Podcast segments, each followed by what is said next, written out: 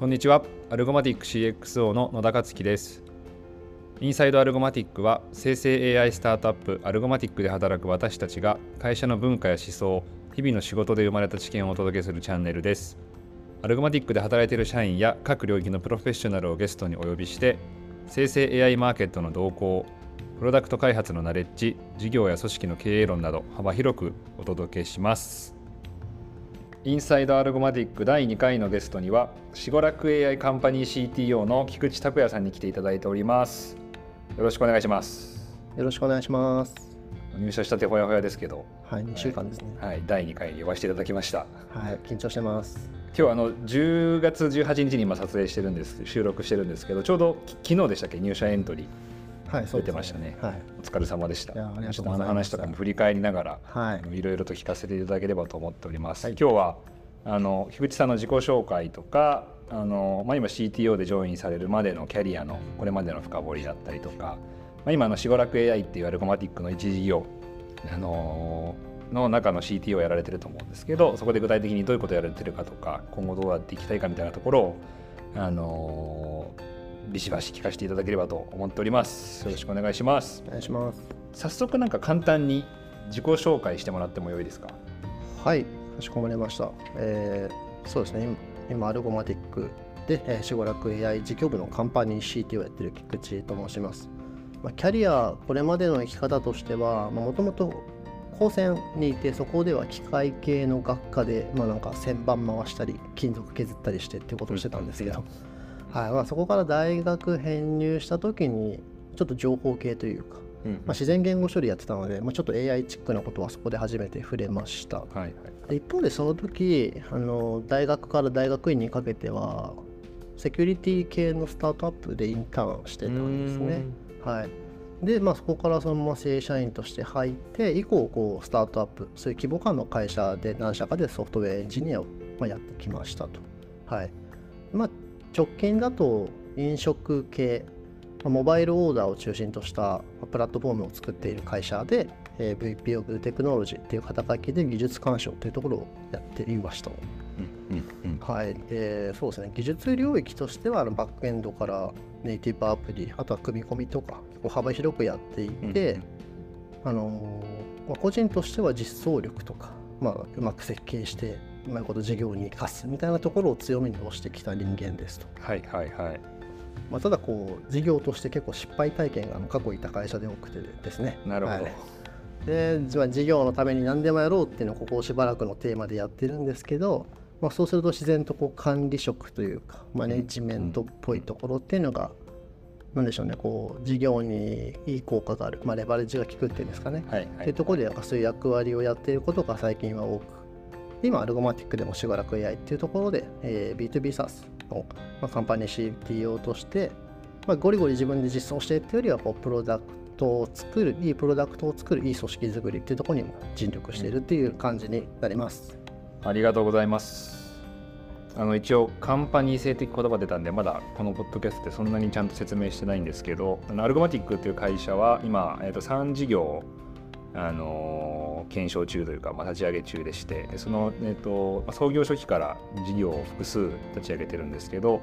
あの組織体系としてはカンパニー制っていうのを取っていて各事業の中にあの CXO、CEO、CTO みたいな人材がいてもう完全にそこに独立した権限をあの渡して事業を進めてるっていうところのあの一事業の CTO というところが菊池さんに、はい、なってますというところであのいきなりなんですけど高専行くのなかなか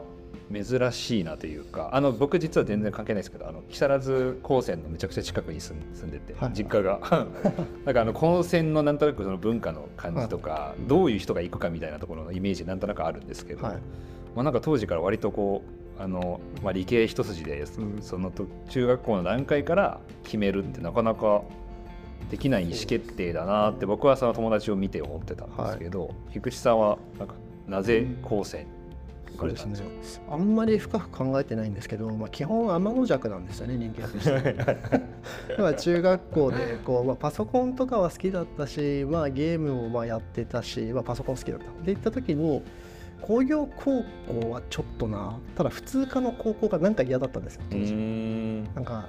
そうですね。とんがりたかったのかもしれないですけど。はいはい。時になんか光線っていうところがちょっと普通じゃない感じが私には良かった。はいはいということで、結構即決というか、まあ、高専都内に何個かあってまあでもどこかどこかの高専に行こうって思って受験してました。へえもう高専ありきというか。そうですね、はい。はい、入ってみてどうでした？なんかそこは全然違和感なく。そうですね。すごい快適でした、まあ、私がいた高専って他の高専よりちょっとこう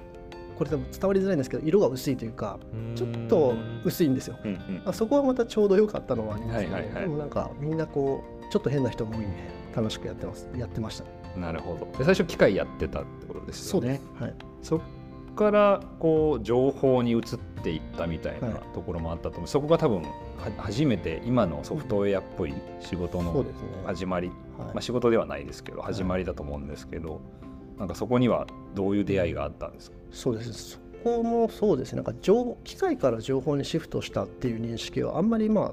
その大学受験の時はなくてん。何をしたかったかっていうと、まあ、僕生産システム工学っていう学科に高専の時いて、まあ、機械系のちょっと経営寄りみたいな学科だったんですよね。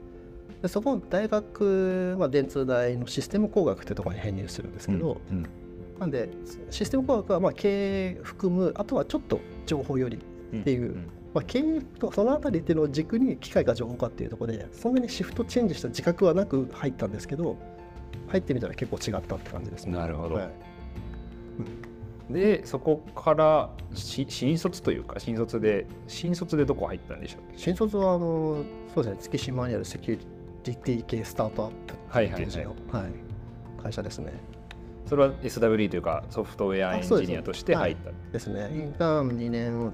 年？2年3年やってそこから正社員でそのまま入るって感じです。へえなるほど、さ最初はなんかどどういう技術やってたんですか？最初はもう C C 言語であれです。よ OS Windows のセキュリティソフトなんではいはいはい。エクスプローラーでファイルコピーした時に自動で暗号化するとか。はいはいはいはい。はいだからそのためには OS の中に入り込んで OS のシスちょっとシステムコールフックして間でバイナリ書き換えて OS を騙すみたいなそんなのことをやってて。なるほど。それが最初そうスタートですね、まあ僕もあの僕大学情報系なんですけど、はい C と Java で挫折してでデザインに来ましたけど僕は。それ C で挫折することなく行ったんですね。意外と 意外とできるなと。すごいな。まあでも確かに今のその喋ってる感じも楽しそうというか すでに、はい技術どっぷりな方というか。元気になりました。そこから今アルゴマティックの、ま、前で何社というかアルゴマティック何社目というかそうですね。け結構多いんでしたっけ？12345はいはいはい。6ですね。多いですね。そこはもうずっと、ずっとエンジニア。そうですね。ソフトウェアエンジニアということでずっと、まあ、ちょっと EM エンジニアリングマネージャーっぽくなったりとか、まあ、そういうことはちょいちょいありますけどでも基本はソフトウェアエンジニアですね。はいはい。はい。なんかと当時はあのー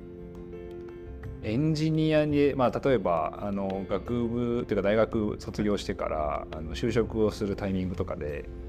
あのそれこそ僕がデザインに行ったみたいに、はい。デザデザインというかエンジニアじゃない方向にもまあ行き得たはいと思うんですけど、そこはやっぱりエンジニアっていうところにこだわり結構あったんですか？あ二択でしたね、まあ、就職で悩んだのはそのインターン先でこうぜひ来てくれってこうありがたいことにオファーもらっているところにこう行って、うんまあ、楽しいのは分かってるんでそれをやるっていうのと僕もともと大学入った時に先生になりたかったんですよね大学の。へえ高専の授業ってあの高校生に大学の先生が教えるみたいな世界観で、はいはいはい。結構ハードなんですよ。なるほどなるほど。教えるのが別にそんな上手じゃない人が教えてるみたいなちょっと課題感当時若い自分にあってなんかそこに自分が立ちたいなと思っていてそれやるためには大学で博士課程まで行かないといけないと。うん。最低限。うん。っていうので大学にまず入ってだから僕は博士に行こうかなと悩んでたんですけど、えー、なるほど。はい、とはいえまあ自然言語処理とかやってる中でなんでしょうねあのだから Google が出す論文とかをまあサーベイとかするわけですけど、うん。これ一研究室でやって何か戦えるもんじゃないなって当時思ったのでちょっとこう博士に行くっていうよりは、まあ、先生ってのは一旦置いとき、まあ、スタートアップとか会社に入って何かものづくりする方が面白いというかなんか世の中になんか影響を与えられるんじゃないかなって思ったって感じでした。なるほどなるほどその中で多分さ先ほど最初 C から入ったってありましたけど、まあ、どういう技術のこう変遷というか最初 C から入って多分今モバイルも経験してたりとか、バックエンドもとか結構幅広いなっていう印象があったんですけどはい。どうどうこう技術領域を広げていったというか。確かに。大学ではまあ C とあとパールですね。当時の C はいはいはい。の歴史感じますけど、で、えーまあ、一回転職した次の会社ではスカラと C プラだったんですよ。はいはい、でそこでちょっとこうモダンっぽい感じ、まあ、C プラはあれですけどモダンっぽい感じになっていってでその次、まあ、その過程で僕 C シャープを触ることが多くて、まあ、クライアントアプリ作るとかで Windows アプリとか、うんうん。で C シャープいいなってなって結構好きになってであの当時あの C シャープでモバイルアプリ上げるって、まあ、ザマリンっていうのがうん。僕は Xamarin をちょっと押してたんですよね本当ですか？残残念です。そうですね。あれはとても当時、まあ、とてもいいなと思って使っていて Xamarin でモバイルを作ってモバイルアプリも全部作ってでそこの流れでモバイルアプリの作り方が分かったから Android Kotlin が Android 書くようになって iOS もやってですね。でモバイル系大体触った後にそれこそ前職ですね。前職入った時にバックエンドをほぼ初めて PHP を書いてで PHP で書いて果てに Go でリプレイスするぞってなってはい Go を書はいはい。はいいて今に至るっていうちょっとそうですね。すごいな。全全部いけるんですね。結構広がってで Web フロントエンドだけは僕ちょっと経験甘くて、はいはい。私もそこ聞こうと思いました、はい。意外とウェブフロントがないっていうそうなんですよ。アプリと、あのーはい。バックエンドはあるがみたいな。なので今はまさには四五楽のスタックがあのそうだタイプスクリプトでうんうん。Next.js で Web のところなんで、まあ、ちょっとキャッチアップみ そうなん感ですねじではいなるほどなるほど。やっております。なんかあのさっき自己紹介で軽くなんかあのいろいろ失敗もしたんですけどみたいなのがなんかあの引っかかったんですけど それなんか言える範囲でなんかどどのエピソードのことを言ってたんですか？そうですね、まあ、一番こう分かりやすいところで言うと前2つ前の会社でフィンテックの SNS やってるバリューっていうはい会社にいたんですよね。でまあ、あれはもうプレスも出てるし、まあ、周知の事実なんでいいんですけどサービスクローズをうんまあして、まあ、そのタイミングで私も退職をしているんですけどそうですね事業まあバリューの時はまだこう入った時はエンジニアで入って、まあ、EM になるんですけどやっぱいいプロダクトいい設計でいいものを作ろうってことでまあがっとりめっちゃコード書いてる時期だったんですけど結果的にはサービスがあんまりこううまくいかなかった。まあ、いろいろ外部要因も多かったんで、さなんか何か一つの要因ではないんですけど、まあ、結果的にうまくいかなかった。じゃあ、エンジニアとして、というかエンジニアの方が関係なくもっとやれることがあった。はいら、うん、作り込んだがユーザーに価値は届かなかったみたいな、そんなのが結構、なんか失敗って言うとあれですけど、反省かなああ思ってますね。見込んだけど届かなかった。ありますよねこれ。ですね。こだわりたいところととはいえそれがビジネスにつながるかどうかみたいなところのトレードオフというかですです。ジレンマというかそう。だからもっと作らない選択肢っていうところが取るような舵取りが誰かやるべきだったとか、まあいろいろ思いました。なるほど、うんバリューから、えー、とそこでエンジニアリングマネージャーもご経験されてその次が前職でしたそうですね。はいはいはいぜ前職はどんなことをやられてたんでした？かそうですね、モバイル、まあ、ショーケースギグって会社ですけど、モバイルオーダープラットフォームっていうことを言っていて、まあ、テイクアウトからイートイン、はてやもうデリバリーっていうところまで、まあ、スマホで食べ物を注文するっていろんなユースケースがあるじゃないですか。まあ、それらをこう全部総取りというか、すべてをこう一元管理するプラットフォーム。うんうんで、およびそのプラットフォームを利用したフロントのアプリケーション。あとは外部連携するための API。そんな感じの、まあ、中心として手掛けている会社ですと。うん、そうですね。まあ、そこではまあ飲食店向けにシステムを入れるっていうところで、なかなかそこはそこで DX の難しさっていうのを体験した期間でしたね。うんうんなるほど、はい確かに僕も飲食店サービスちょっと関わったことありますけど、はい。まあなんていうんですかねそもそもコスト構造上システムにあんまりお金かけられなかったりとか、はい。まあ、あのいる人もやっぱりあのデジタル的なところの感度がまだあんまりなかったりとかでうん。結構大変なイメージだったんです。そこ,、まあ、そこのど真ん中ってことですど真ん中でしたね。はい。はいなかなかあの、まあ、バリューから承継飲飲食っていうなかなかドメインが面白いです。ね。えそうですね。どどうどうやって選んでたあのこの次最後アルゴマティック最後というかアルゴマティックではい。入った理由みたいなところも次に聞く前にこれまでのキャリアのなんか選び方とかそうですよね。なんかあるんですか、うん。開発チームの大きさとかドメインとか技術スタックとかなんかいろいろと軸はありそうな気はしてるんですけど。ですね。まあ毎常にあるのは次でこうどうどういう経験をしていけるかっていうところは、まあ、特に最初の頃は考えてましたね。まあ一番最初の C の書いてた会社からスカラとかの会社に行くときはこうもっとモダンなっていうか、まあ、そういう技術力が高いところ少人数のところだけど技術力高いところでちょっと揉まれてみたいってところで転職しました。でその次に転職した時っていうのは、まあ、次はリファラルなのでちょっとなんだろうその時は、まあ、別の経営者を見たいっていうところでまあ転職したっていうのがいいですね。でそこからバリューに移った時にはバリューその当時いた会社で 2C みたいなちょっと POC を始めようとしてちょっとやってたんですけどなかなかこう当時はうまくいっていかなくてなんか 2C のシステム開発がこう回っているところをまず経験しないと自分ここでバリュー出せないんじゃないかなって思っていてでバリューって当時こう、まあ、サービスとしては結構こう有名になってユーザー数も多くてっていうところでで結構あのいろいろマッチするところもあったのでアプリ作りしたいっていうところとかっていうところでまあしていった。でバリュークローズした時の転職はそうですね辞める理由はない中での転職だったのでまたちょっと軸は変わったんですけどショーケースリーグはもう完全にプロダクト好きって感じでしたね。あその作っ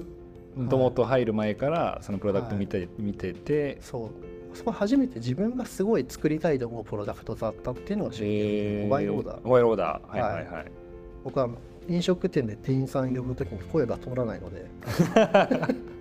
みませんって。物理的に、はい、でスマホでオーダーってネットを返せば通る私のピンをマジで潰しに来てるのでっていうところで、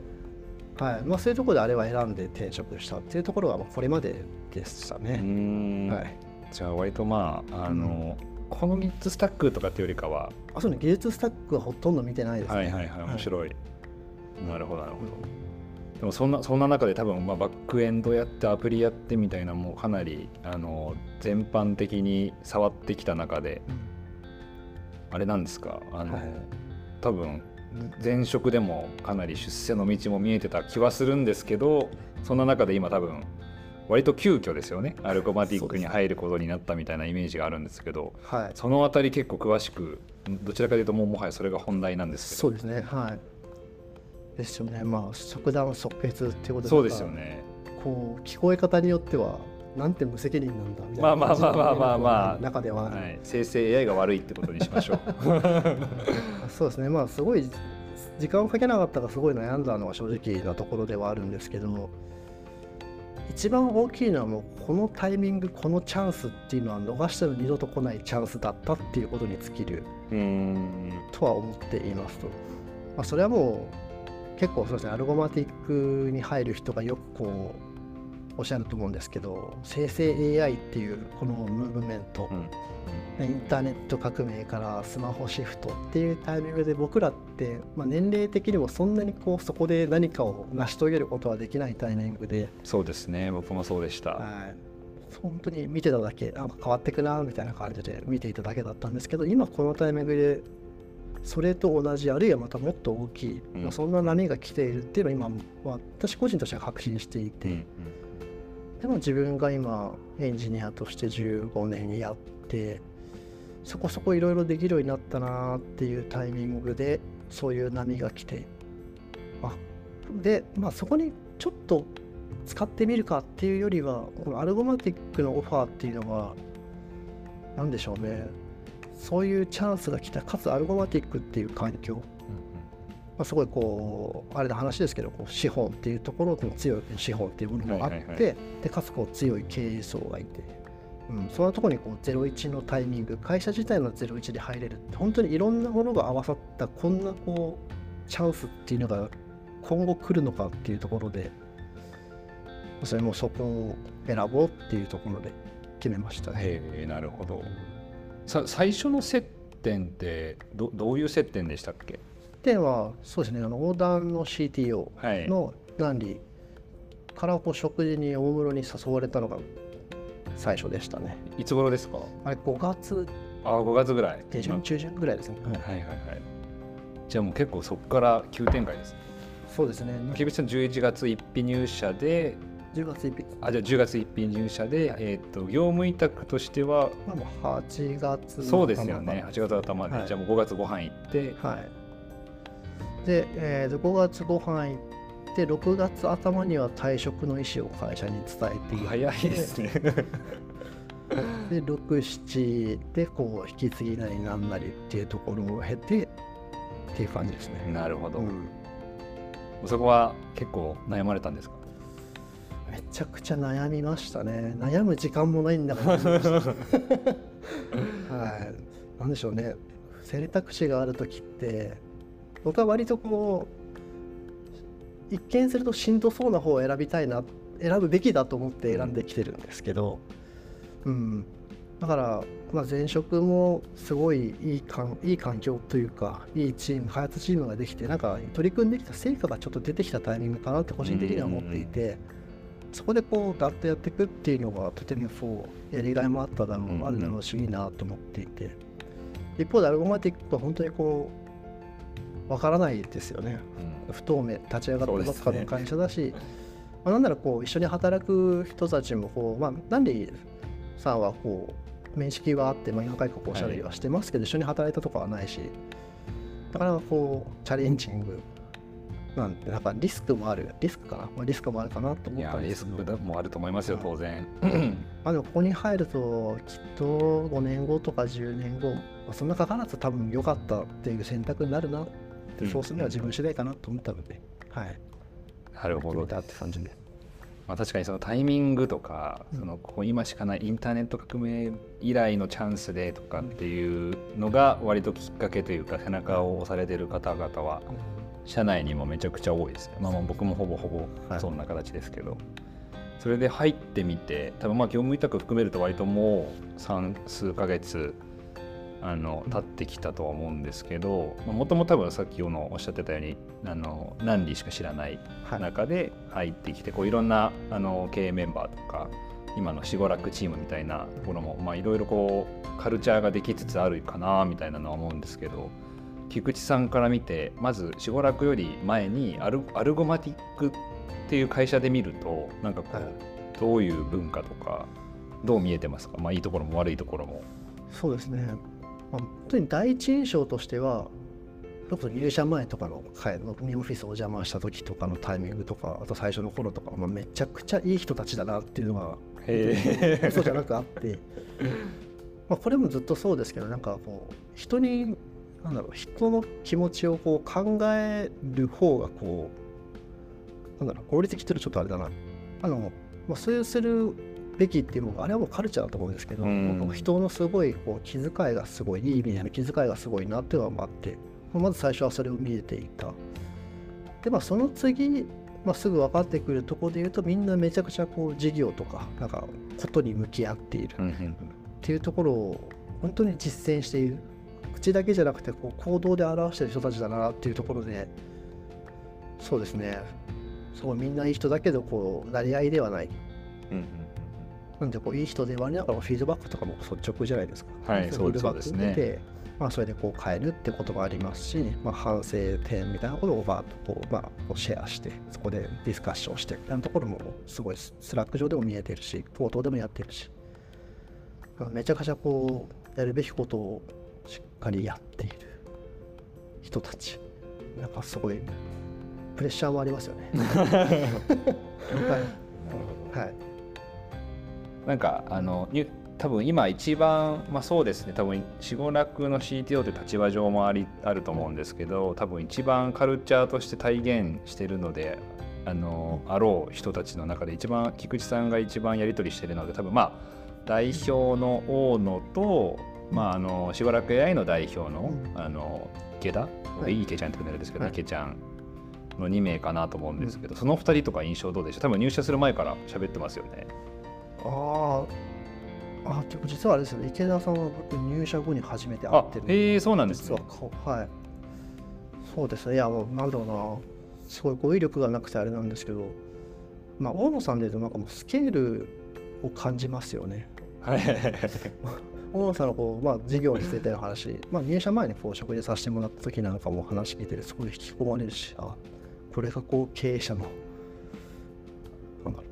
カリスマなんかその語彙力がなくないの。確かに、はい。器のでかさみたいな。はい。うん、なんかそこはすごいなんかすごい信頼感安心感安心感、まあ、信頼感はすごいですね。この人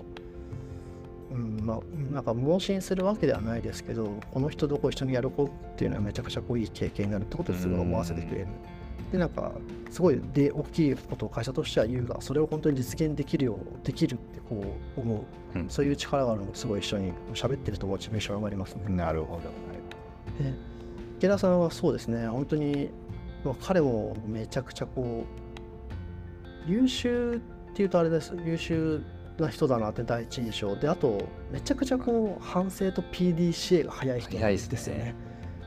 普通の会社とか人とかでこう半年かけて学ぶこう PDCA をなんか1ヶ月でギュッとやってるみたいなところが実際もあったしそれを月1ぐらいで見ていてあこのスピードでこう学習を回しているからこう自分のこう畑とはちょっと遠い分野でもこんなにすぐこうキャッチアップをして視野が広がって思考できる人なんだなっていうまあすごさ。一つ。あとはなんかなんていうのお茶目。なんかつなんともこうここで言っていいのかわかんないですけど面白いポイントいっぱいあるじゃないですか、かかわいかわいらしいそう可愛らしいポイントがいっぱいあって、はい、なんでそこをどんどんこう掘り出していきたい。まだ全然掘り出してない。これからが楽しみです。なるほどなるほど。いや確かにまあでもとはいえその PDCA 文化みたいなのは、あの池ちゃんもそうだしこう割と全社的にそうですよね、はい。結構もう軌道修正というか、ハードレールぶつかりながら軌道修正してみたいな、全速力でいってみたいなカルチャーは今すごいありますよね。はい。でちょうどあの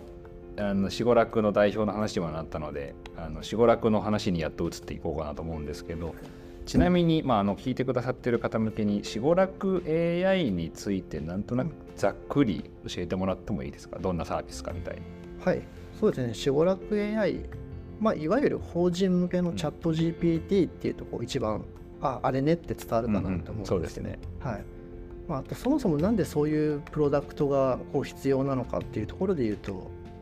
まあ、OpenAI のチャット GPT って、まあ、オプトアウトをしないと情報が学習されちゃうとか、まあ、そういうまあリスクがあって、まあ、業務情報入れちゃダメだよ。仕事で使わないでねってことをよく、まあ、いろんな会社ではもう、えー言われているところだと思うんですけど、あとは個別に導入するにしたって管理機能なんかもないですしね、あの本家のチャット GPT は。まあ、そういう管理コストが非常に大きいっていう、そういうペンを解消して、まあ、企業でもチャット GPT への対話ができるようにしたい。それを業務改善につなげていきたいなっていうためのプロダクトになっておりますと。なんでまあ一見するとこう B2B サースのモードというか、B2B 向けにチャットの口を提供するプロダクトっていう見え方かなとは思います。いやまさに社内でも、うんあの当然使ってるじゃないですか。やっぱこ自分が対象となる SARS を作るっていうのは面白いなと思って、まあ、僕もデザインとかしてる中ではい。すごい思ってたりするんですけど、なんかあのあのチャット GPT も、まあ、一応あるっちゃる中で、はい。なんかセキュリティ面以外とかになんかこう、特徴とかってはい。あるんですか、そうですね、この特徴のとこがこうこのプロダクトとか領域の面白さだなとずっと思っているんですけど、うん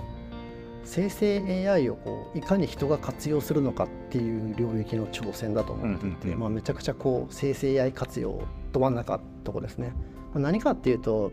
チャット GPT もそうですし、まあ、しごらくのチャット UI もそうですけどそれを与えられたその画面を見た人が何に使っていいかっていうのはなかなかわからない。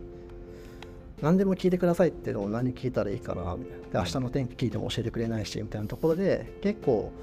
なんだ使えないじゃんみたいに思って投げちゃう人が多い。ただ一方で、まあ、テクニックを持って正しく利用するとすごいこう使えるようになるっていうのが、まあ、僕らが確信しているところで、まあいかにするとこう人々が生成 AI に問いかけをうまくできるかっていうところの、まあ、取り組みっていうのがまあ重要になりますよね。まあ、一つの例としてはプロンプトのテンプレート、まあ、プロンプトエンジニアリングって言葉はもう当たり前になってますけど、まあ、チャット GPT に質問するテクニックみたいなところで、うんまあ、うちの会社もこう詳しい人間がいっぱいいて、まあ、そういう人たちのこうノウハウを詰め込んだようなプロンプトのテンプレート、まあ、死語楽上ではあったり、まあ、そういったところで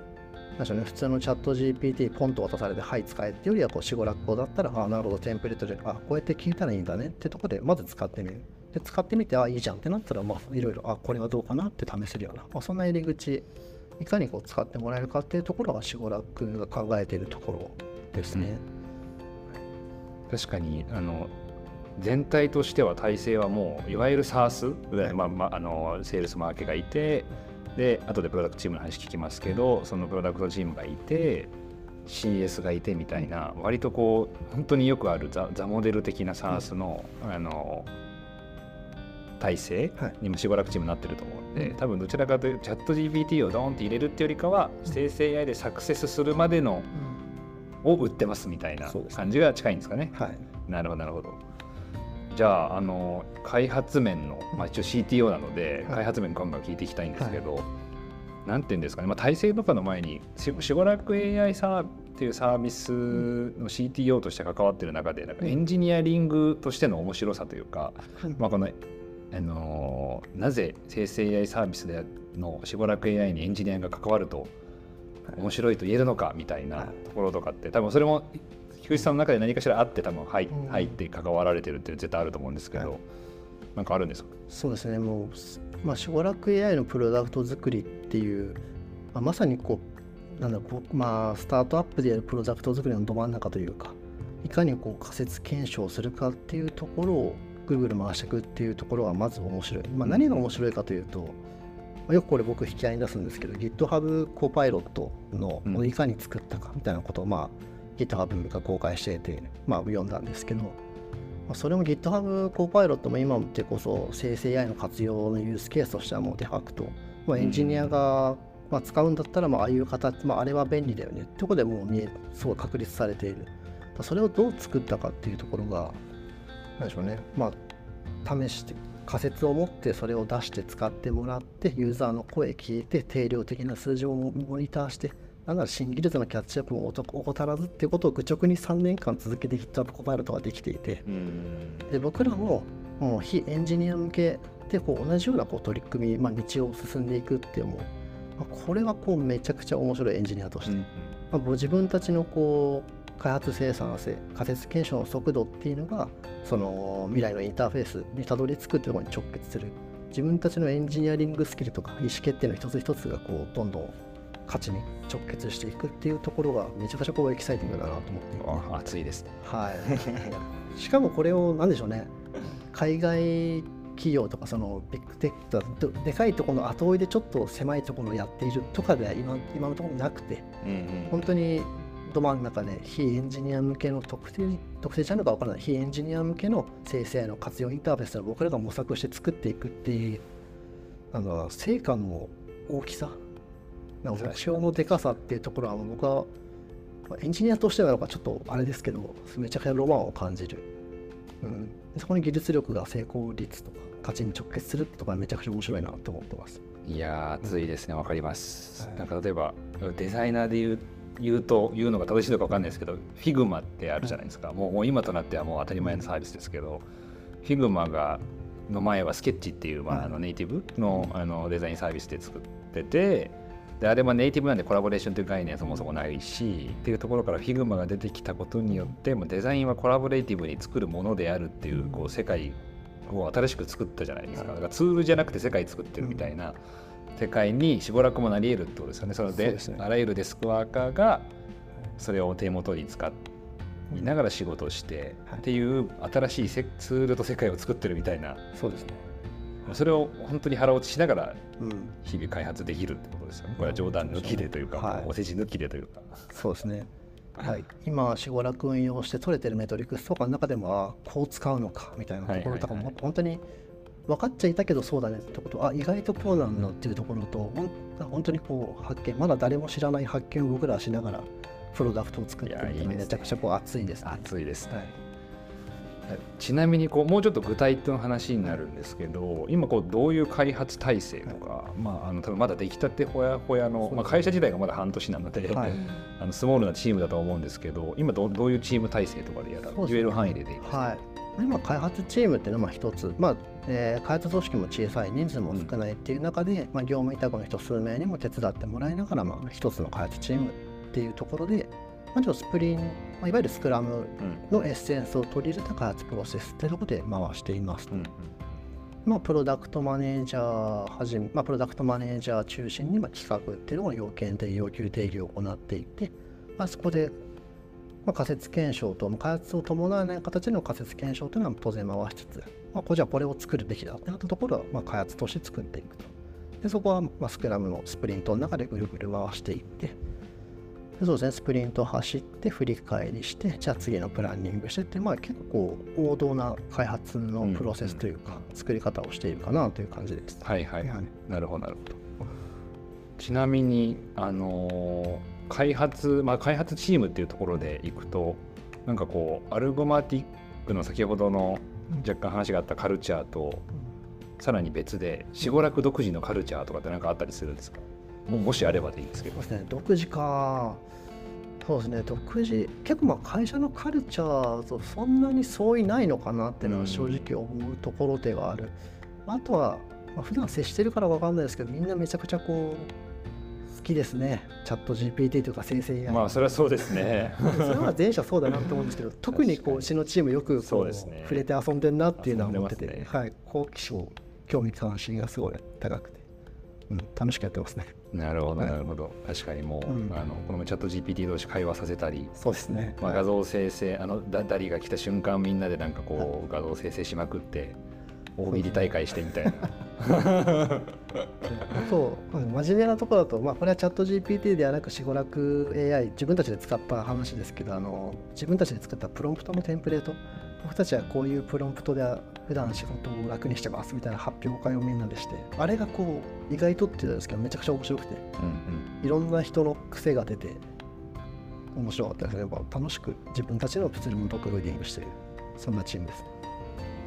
あの、うん、菊池さんのそのエンジニアリングマネージャー経験とか、まあ、VBOT の経験とかも結構あると思うんですけど、あの開発チームの developer experience というか、まあ、D DX 的なところは、はい、なんかあのこだわってるところとかあるあるんですか？今今どういう感じなんですか？あそうですね。開発体まあ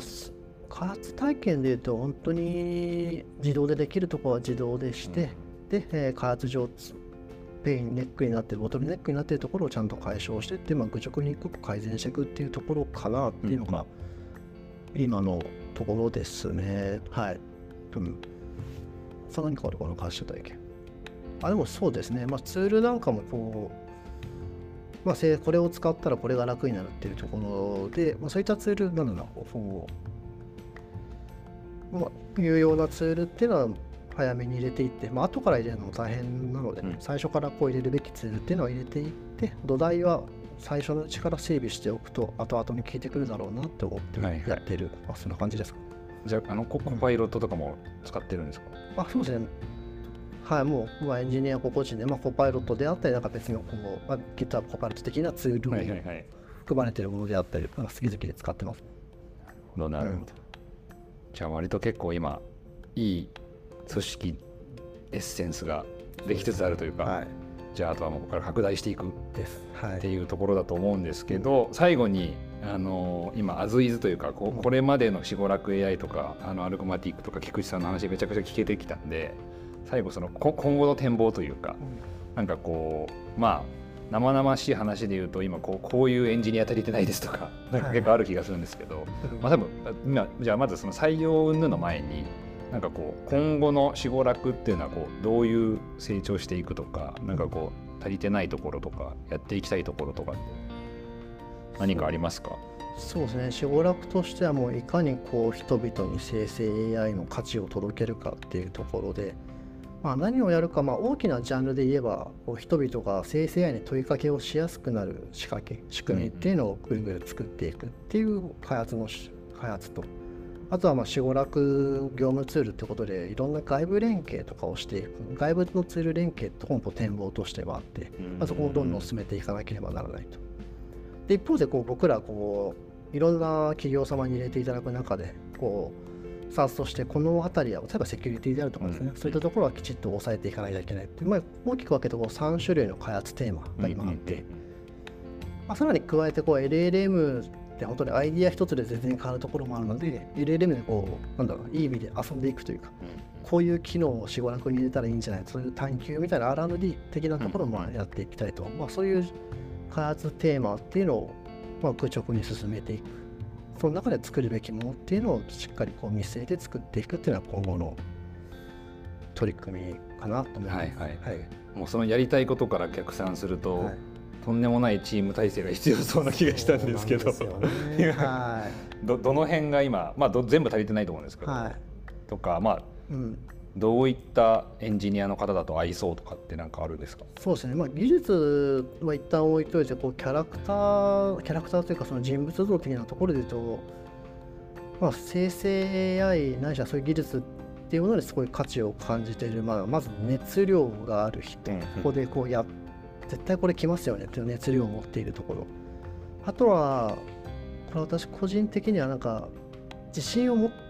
ている人その根拠はなくてもいいんだが私がこう入ることで世界がこう良くなるみたいなこう自信を持っているような人間うんうん。が入ってそれでどんどんこうグイグイやっていく、まあ、そんな感じの人が入ってくるとこう楽しいというかいい感じにやるんじゃないかなと思ってますね。なんかあのより具体的にエンジニア向けに言うと、あの僕すみませんエンジニアのあのなんて言うんだろうな。採用とか全然わかんないんですけど、はいこういう技術使ってますとかもはいはい。はい触れたいと触れといた方がいいんですか？そうですね、はい、そそこまさに技術的なところで言えば、まあ、今今使っている技術スタックで言うと、まあ、タイプスクリプトうん。で、まあ、Next.js で、まあ、フロントエンド、バックエンドってまあ作っていますと。なので、言語的にはまあタイプスクリプトを履ければっていうところです。うん。まあ、特にまあタイプタイプスクリプトの経験が必須かっていうと、まあ、そこをキャッチアップしてガッとやってくれるっていう方だったら全然問題ないかなと思ってなるほどなるほどそうですね。あとも技術的に LLM にどんだけ精通してるかっていうところは、まあ、こう普段遊びで触っているみたいな興味好奇心とかきっとこうあるといいんだろうなと思いつつ、まあ、そこのキャッチアップっていうのは本当にその人次第で全然やれるところなので今今そんなにがっつり LLM をこう精通してますとかじゃなくても全然こういいかなとうん思うところですね。はい。と、そうだな。あのでも本当に全方位ですね。 TypeScript、React、Next.js でゴリゴリアプリケーションを作るって人もそうですし、あるいはこう、まあ、GCP だったり Azure だったりクラウドインフラっていうところで安定的にシステム運用するっていうところの強みがある方っていうのももちろんこう求めてますし、ほど AI オプス的にこう AI、まあ、LLM のレイヤーでいろいろこう LLM の品質を本当にどう担当するかっていうテーマであったり、うん。まあ、まだそういうあたりでこうどういうものが必要かをまだこう分かっていない部分もある中でそういうところを推進していける方とか。そうですね。なのでエンジニア全方位で活躍いただけるんじゃないかなとそうですよね。今の聞いた感じだと,、えっと例えば QA とかもそうですよね。QA とか、ね。はい。まあ、QA っぽい PM とかもそうおっだししゃる通りですね。はい。じゃあもう全方位募集というところで、はい。あの菊池さんのあのツイッターかっこ X 逆か。X かっこツイッターを あの、はいポッドキャストの説明文に貼っとくのでありがとうございます。DM もしくはカジュアル面談、はい。あのどしどしご応募いただければと思っております。ぜひお待ちしています、なんか最後に言い残したこととか大丈夫ですか？最後に言い残した。急にびっくりしたかな。そうですね。はい。もう意気込みというか。はいでも、しばらくはちょっと繰り返しにはなっちゃうんですけど、次世代の当たり前、生成 AI はこういうユース、こういうふうに使うよねってインターフェースをこう、しごらくでこう切り開いていくと。で、作った UI、そして、なんだろうな、それを作った開発チームっていうのが何よりこう、しごらく AI チームの強さ、優位性になるっていうところを本気で目指していくので、一緒に未来変えるかっていう気概を持った人、そんな自信を持っている人と一緒にいいですね。できたら嬉しいです。いいですね。ありがとうございます、はい。一緒に未来変えましょう。はい。ということで今日はしごらく AI カンパニー CTO の菊池さんに来ていただきました、あの気になった方は DM 採用情報からあのカジュアル面談などなどあの募集しておりますのでよろしくお願いいたします。というわけでお忙しいお忙しい中今日はありがとうございました。ありがとうございました。頑張りましょはい、よろしくお願いします。うはいお疲れ様です。お疲れ様です。